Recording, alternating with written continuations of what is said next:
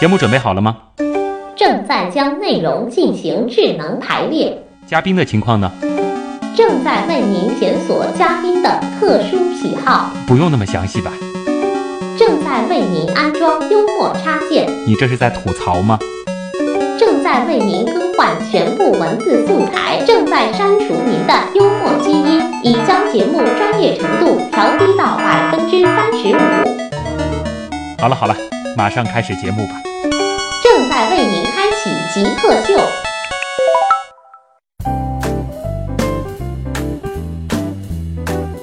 欢迎回到极客秀，各位好，我是八五后的旭东。我是九五后的吴泽宏，嗯，今天的自我介绍非常的简短，但是也基本上把今天的基调给定了下来：一，展示九五后年轻的力量；二，让我这些八五后的老人备受打击一下。呃，今天我们请到的极客呢是创客诗人学生公益组织的创始人，一位在读的大一新生。没错，吴泽宏。那前半部分其实我们已经聊到了他在呃他的高中时代也是取得了很多挺厉害的这个国际上的奖项啊，甚至有论文在这个国际的 SIC 期刊上进行了发表。对，自己家里呢，这个还弄了一个碳纤维的小作坊，啊，还出了一些不错的作品和成品啊。现在呢，还在组织一个叫跨界创客的这个学生公益组织，没错，而这个组织的创办是在你还没有进大学之前，是的，高考结束到大一开学之前。对，啊，节奏好快啊！你有没有觉得你整个高中这几年的节奏快了一点？因为是广播，所以大家没有看到我的真人。嗯，呃，我长得比较成熟，对吧？ 比较，整个人都比较着对急。对，并不是特别九五后的 人嗯啊，所以觉得你你觉得就是一路走来也是这个经历了风风雨雨，然后到现在也差不多应该往人生的更高的一个台阶迈进了是的吧？啊。所以接下来是什么打算呢？呃，其实我一直在思考这样一个问题，就像你前面说，创客意味着什么，在同龄人当中意味着什么？其实我问了很多人，最后的结果有一个共性，就是意味着你是不同的。嗯，这个不同的，大家可以展开想象，可以是好的，你可以做别人做不到的事情，然后你可以更好的服务于他人，也可以是不好的。之前其实我们聊到了，你成立了一个叫跨界创客的组织，对然后是服务很多的，其实是青少年，甚至是少年。没错如，果说他们有足够的 idea，你们嗯是想做一个能够让他们展示出来的，嗯甚至是孵化出来的一个平台。是的，呃，这已经想得很大了。然后你好像现在还在筹划着另外一件事儿，呃，没错，这个关子你替我卖了，谢谢你。 呃，好像是有这样一件事儿，对吧？因为我就简单的听了一个词啊，嗯一听我觉得这名字就很霸气，叫学霸团。呃，没错啊，这是我们现在跟上海教育报刊总社联合搞的这么一个活动。嗯，这个是跨界创客牵头想做的另外一个活动。对，我们就是想把各种各样子的创客、各嗯种各样的学霸展现给世人，展现给大家看。嗯，就是让学霸、让创意、让创客拉下神坛。啊，我是哪一种学霸？嗯，没有任何限制。没有任何限限制，你成绩很好，你也是学霸；你很会玩科创，你也是学霸。甚至于我们当中还有一些，嗯、哪怕是参加艺考的，啊嗯或者是类似于这样子公益组织组织经历的这样一些学生，嗯，我们都会请他过来，然后对学校进行一些公益的讲座，怎么觉得你对学霸的这个定义和我们对极客的定义有点神似啊？是吗 就？感觉是在学生时代对某一件事情特别专注且有所专长的，是人的，是的。都把它定义到了学霸当中。嗯啊，可以叫学生极客团嘛？那我们下次再跟你们搞一个极客团吧。 那你准备把这个这些人聚集在一起之后，嗯是让他们到不同的地方去展示自己吗？我们现在预计是一年十二到二十四场，嗯从今年十一月底就会开始第一场。第一场我们是设在上海教育报刊总社的大会堂，嗯，大概有一百个人这样子的规我模。可以这样理解吗？是不是学生版的 TED？对对，就是这个意思。呃，然后可能我们人群会更针对针对化一些，嗯，就比如说，嗯，有一些学生他很想学奥数，然后他一直听说，哎，某某奥数学霸他是怎么怎么样的，嗯甚至于现在社会上有很多不好的现象，就比如说，呃，有一些盈利机构他们拿着这些学生说，哎，你看、呃他是怎么怎么样学奥数的，然后他最后得了什么什么奖，嗯然后其实当中又暗含着很多太多他自己有关的，嗯他可能就是想要推广一些课程，对或者对是对商一业些信教息材之类。嗯，所以说我想革他们的命嘛，你现在可能是想做这样子的一件事儿，然后呢是让一些啊、比较好的榜样，是的，身边的这些榜样，是的，能够给更多的人接触到，对对啊对，也是弘扬这种正能量。没错，因为我也经历过大一，嗯我知道大一的生活状态是怎样的。然后跟你刚才聊了这一些之后，我会觉得，貌似你现在的生活挺忙的，这和一般的大一新生比，这个忙的有些不太正常。能和大家说一下你现在是处在一个什么样的生活状态当中吗？嗯，我除了平时的学业之外，有三件事是重点的，嗯一个是自己的跨界创客的组织，嗯另外一件事情就是写诗，写诗对我觉得这件事其实很重要。啊，第三件事就是，嗯，除了跨界创客，还有呃专业课之外，嗯，我觉得我还需要不断的学习啊，对，这个学习是什么概念呃，去一些公司实习吧，啊？就是社会学习、社会对实践社会实践啊。然后我现在是，嗯，周一周二的下午都会从学校出发，通过两个小时的路程啊，再到胡家人的公司学习。嗯，就前面提到的你那个挺崇拜的人呢，对对对，呃，你看，然后周五会一天都在那边，嗯，但是对我来说，呃，一周能够见到三次自己崇拜的人，还是 还是蛮 不错的。有种粉丝追星的感觉。 对 啊，所以说其实整个你的这个生活状态和你的同学比起来，或者说同班同学比起来，是，你应该是属于特别特别忙的那种。嗯，他们其实也有手头自己的事情吧，但可能这是就现在就是你们这个年纪的学生普遍的一种生活状态吗？嗯，也许每个人都会有自己的想法吧。啊，比如我的室友一进门就跟我说，呃，那个大学四年的梦想就是做一个专业的游戏打手。然后我就进大学开始就立下了这样的一个志愿，对啊，可是现在游戏主播不都月入五五嗯，很正百常，万的吗？对，有百万所以我觉的得这，也他是是在立志做这件事儿。对对，啊、的确，就是可能在你们这一代人身上，你们会觉得未来有太多种可能性了。是的。然后每一种可能都是可能的，然后也都没有好坏之分。你现在是在探寻属于自己的这种可能性。对，啊，就是找一个事业去做，或者说跟一个你愿意跟的人。是，访谈进行到这儿呢，我有一种似曾相识又陌生的感觉，因为回到自己大一的时候，我能够感觉到像吴泽宏身上的那种朝气，对未来充满着信心的那种状态。但是，我又仔细想了一想，在我大一的时候，似乎好像没有你那么多的理想，我可能会觉得我的人生相对是在几个选择范围内进行展开的，而且我会知道某种选择是更好的，某种选择是不是那么的理想的。但是今天其实真的到现在，我觉得有一种被九五后再教育的感觉。那么我们接下来就进入问题来了吧，也让这位九五后的大学生创客解答一些我们网友的问题。你心目中谁是 Jake 呢？比如说年轻时候的乔布斯，我就可以把它理解为一个 G，这些东西然后非常拼啊。我的 Facebook 那个叫什么来？Zackbook，王小川，扎克伯格。我记得那个苹果收纳了一个就是网络天才到他们公司的那人叫名字不记得了。乔布斯算吧。比尔盖茨，马化腾。有有个同学就是这个样子。我室友，他就是。呃，我觉得极客应该是身边的那些人，而不是一些很著名的人。问题来了，题来问题来了，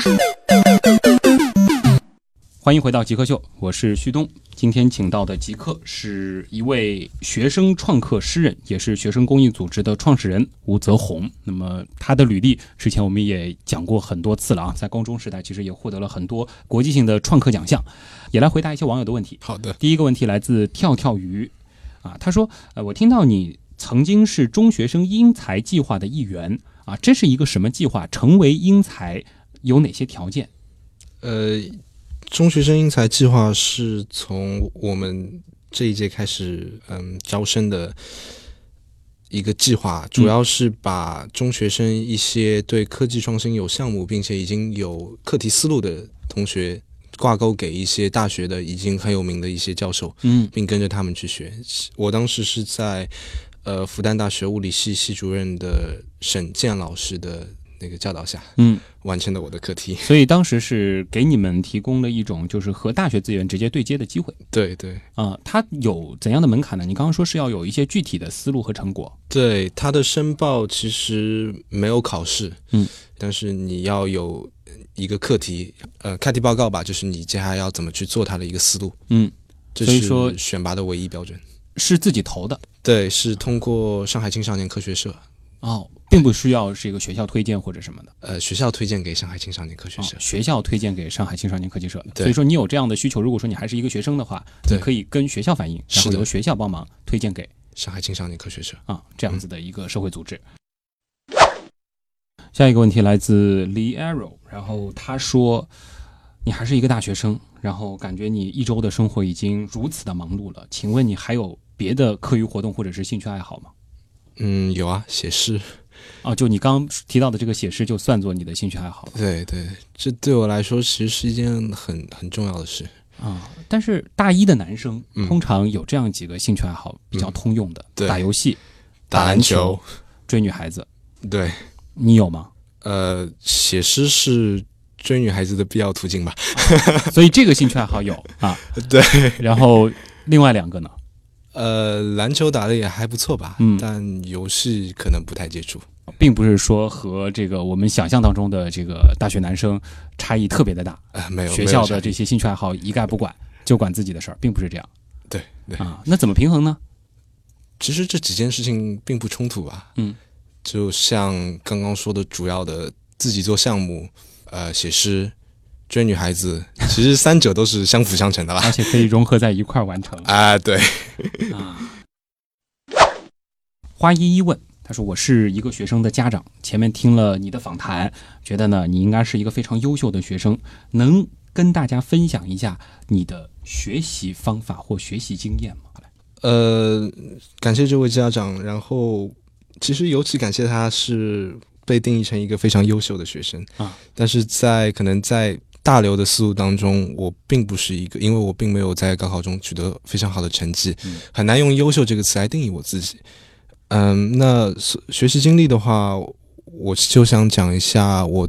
呃和诗歌学习有关的一些经历。嗯，对，因为其实诗歌大家都认为它是一件捉摸不透的事情，没有标准，但其实它是有的，但只是这个标准没有办法以授课的形式出现，没有办法第一讲是什么，第二讲是什么，然后你要做什么样子的作业。嗯，所以说这就需要很多的阅读积累，啊还有你的文学理论的一些积淀。所以我每天会给自己规定一个小时的文学理论阅读时间，还有半个小时的诗歌阅读时间。这些东西都是要完成的，而且就像大多数的学习一样，这件事情你做了，呃，一定是第二天没有效果的，嗯可能以后也没有效果，但是你不做，你是肯定没有效果的，就是要你这种很信任的去去坚持它，你才能去学好一样东西，无论是课本上的知识还是课本外的知识。所以你是一个会把时间切成一个个块放在一张表当中的人吗？平时的话并不是这样，但是如果当一件事情它非常枯燥，比如说一定要看，呃，一定要在一个月当中啃掉一本文学理论，嗯我会选择把它量化啊。对，这样子会对自己有一个交代。 呃，我来帮你提炼一下我自己理解的你的学习方法。好的我觉得你可能并不是一个特别特别善于在课本当中对，去吸收知识的人，你可能会把吸收知识的过程转换成某一件事，你要完成的某一个目标。嗯对嗯你在解决这些问题的过程当中，你去通过你们现在这个年纪能够掌握的渠道，或者说你自己创造的一些渠道，嗯去学这些知识。对，但是你一直更喜欢这种学习方式。对我，所以我并不是一个学霸，我只是一个在奋斗中让自己不成为学渣的一个人。但这同样也是一种很不错的学习方式，尤其是到了社会实践当嗯中，到了工作当中，会发现这种学习方式其实也挺管用的。当然，我们并不是说课本上的知识、课堂上的知识不重要，嗯对，呃，所以课堂上的知识还是会努力去学吧。是啊，呃，我现在是英语专业嘛，啊所以说我也会每天给自己留时间，好好的把英语去加强。嗯，吴泽宏的英语还是非常不错的，对曾经在英语上也是有一些小成就的。啊，是我在高一的时候拿过 CCTV 十希望之星英语风采大赛的上海赛区第一名的成绩。很可以，很可以。所以说，其实，在英语这一块儿，当时也算是个小学霸了。啊，是的，是的，所以也非常幸运吧，在大学的时候能够被分到这样一个专业。嗯。AJ 二零一零问了这样一个问题，他说：“感觉你之前获得的荣誉挺多的，嗯哼，你是怎么看待这些荣誉的？觉得自豪吗呃，这些荣誉的话，原来还挺小激动的，嗯，但后来并没有在升学上给我提供什么帮 助，所以其实这些荣誉放在那儿，也就是放在那儿，就像。嗯，有有一位导师曾经跟我说过的一样，很多东西原来是好的，嗯就像吃饭一样，你吃下去，哎，觉得蛮不错的。但是当你永远要带着它走的时候，就变成你身上的脂肪，？”嗯，所以这堆荣誉就是一堆脂肪。哦，但你别 说，这个脂肪还是让我们保持体温的一个很重要的组织。嗯，啊。但是其实我我是这样子看你的这些荣誉的，因为你其实前面也提到了，你很多的朋友对认识到的很多的人，其实是基于在获取这个荣誉的过程当中，或者是嗯你去拿这个荣誉的时候结识到的一些朋友，对对对，这些经历以及你积累的这些资源，才是真正的财富。嗯。乌大雾问了一个挺实际的问题，就是他可能听到了你前面说到你们会对一些这个高校或者说是一些学校呃对提供一些课程，或对者说对对一些学生的讲座，或者说一些其他的服务，他就问了有适合小学生的吗？另外一个问题，其实我觉得也挺有必要回答的，嗯是否收费？好的，呃，我们有各种各样的课程，然后这里要特别感谢一下我们的课程提供方是头脑奥林匹克大赛的协会，嗯，他们手中其实本来就有很多很多的课程资源，然后有一天，就像我之前骗那个教授一样，我把他们的课程资源全部骗了过来。就不能叫骗了，其实是你用了一种这个比较特别的方式，对对对，然后其中有一款是叫 Scratch 的图形化编程软件。嗯因为编程在大家都觉得很高大上，嗯，但 Scratch 其实是麻省理工大学开发的一款，呃，很简单、很易懂的，就是适合，就是基于美国小学生开发，所以它搭其积实木式的编程，搭积木式的编程，所以它也适合中中国小学生。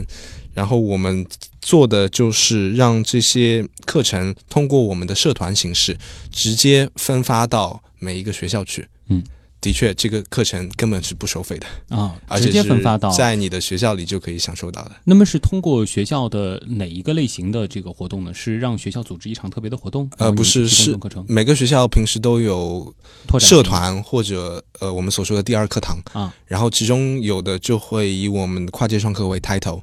然后这些课程其实我们每两个月都会做一次定期的分社的社长的聚会，嗯然后这个时候。呃，除了一些寒暄和社交，我们会把我们的课程给他们。嗯，对。 那现在这些课程已经进入到一些学校去了，对，比如上外附中，还有竞才中学等等一些学校。很厉害啊！嗯，叶雨琪问啊，说这个我是一个中学生，嗯听了你的故事，我觉得做创客这件事儿应该是挺好玩的，是。但是我现在不知道一头雾水，我不知道我能做什么方面的创客，能给我点建议吗？嗯，我认为你，呃，如果第一，你如果你不知道自己的方向的话，其实每个人的未来都是充满各种不确定性的，所以你可以呃了解各方面的知识。嗯，其实阅读和积累永远都是最最重要的。就是先去吸收东西，对，先去吸收东西。呃，巧妇难为无米之炊嘛。这个正好就可以提到你当时你做的那个大提琴的那个项目的那个灵感是什么时候闪现出来的？呃，灵感，因为我一直对乐理知识非常感兴趣，嗯然后嗯，有一天我表妹呃就给我看了一样东西，她说：“哎，你看美国人他们在在做这样一个东西，碳纤维的大提琴，嗯，他们只是就是真的把碳纤维作为一个结果去运用了。后来再跟一些可能是诗集或者可能是哲学上的一些书籍的概念所联系起来。哎，什么是科学？科学就是可证伪，就是我能够说得清楚它是什么，然后我可以推翻我之前的理论。但发现，哎，音乐这事儿太不靠谱了。 但是我又觉得它是一件很美的事情，我就想道破呢不能说出的美。嗯，所以其实跟你的各方面的阅历积累都有关系。也正是因为你各方面的特殊的阅历和积累，你最后的创意作品是独一无二的，只属于你个人。你首先去积累，另外呢，你就是保持着一个这样的一种敏锐，就是对你对任何的东西都对去想一想，我对能拿它来做什么？对对对。然后当你咬定了你的方向的时候，更重要的一点就是你的学习。嗯然后这个学习不仅是你课本上的学习，更加是你的独立学习能力。就像之前我说的 Jack 一样，嗯他所涉及到的领域是医学方面的、生物学方面的，然后他所需要查找的那些资料跟他课堂的内容根本毫无关系，但是他就是愿意去探索，就是愿意去花两个暑假整整的时间去翻图书馆，把自己不懂的东西去搞懂。嗯，所以他才能够有一番建树，因为他愿意去学习，愿意的不断加深自己。只要你愿意，别觉得我学的根本不是这个专业，或者我现在仅仅是一个初三或者是高一的学生。哦，你知道吗？那个国内第一个把 3D 打印机做出来的人，他不是什么工程类学霸，他只是一个银行经理。哇，都是很励志的故事啊！这碗鸡汤熬得很香醇。我叫小徐问，他说我现在也是一个在校学生，嗯和你的年纪差不多。呃，听了你自己创立一个社团，并且把它运营起来的这个故事，我觉得挺振奋的，因为他一直想啊，因为我一直想自己也弄一个这样的社团。呃作为一个过来人，能给我点儿经验吗？呃，我认为作为一个社团，呃，除了一些我们现在都知道所谓的社团文化、社团制度之外，你的社团内容最重要。嗯，就比如说我们是靠一场一场活动撑起来的。对我来说，最乐意分享的就是这一方面的呃经验。就作为一个学生团体，怎么样让社会上的人来承认你，嗯甚至于跟你合作。我想特别分享的是我们第一次活动的经历，就是你刚才问到的首秀，哎，怎么嗯会在同济大学？就是我一直知道同济大学那边有一个创客实验室叫 Fab Lab，嗯，然后之前去过几次，然后我就拿着那个策划案一直在跟那个那个负责老师叫丁老师，我说，哎，丁老师，我有一份策划案，嗯，他不鸟我。哎，那过一会儿我说，哎，丁老师，你看我我我，哎，就就这些器材，我我大概就全部都理出来了，不仅是一个想法，嗯，呃，他不理我。然后后来就说，哎，丁老师，我发现啊，你看最后算出来这点预算没关系的，我我可以 cover 掉的，这我我我自己付钱，你给我一个场地，给我一个时间，给我一个平台，哎，他被我说动了。嗯，所以我认为，作为一个学生的话，不要害怕一次拒绝。嗯，不仅是这样，嗯而且你要做出一些实际的东西。嗯然后你要，第一，你要相信自己能够做出东西；第二，你要给别人看出来。呃，就是你能够把事情具体化，你真的能把事情做出来，你不要等着别人去相信你。嗯首先，你要相信自己，并且把它做出来。太好了，这段话作为今天节目的结尾也挺有分量的，啊、今天我们请到的是我们极客秀有史以来，我相信也是今后一段时间可能会是最年轻的一位极客，一位九七年的大一新生。但是其实从他聊出来的一些内容，他的一些思考，包括他的一些经历，真的让我们感到长江后浪推前浪。我们的前浪要是再不努力，真的就要死在沙滩上了。好，那我们也再次感谢吴泽宏来到我们的节目当中，谢谢你。好，谢谢。我是旭东。以上就是本周的极客秀，咱们下周再见。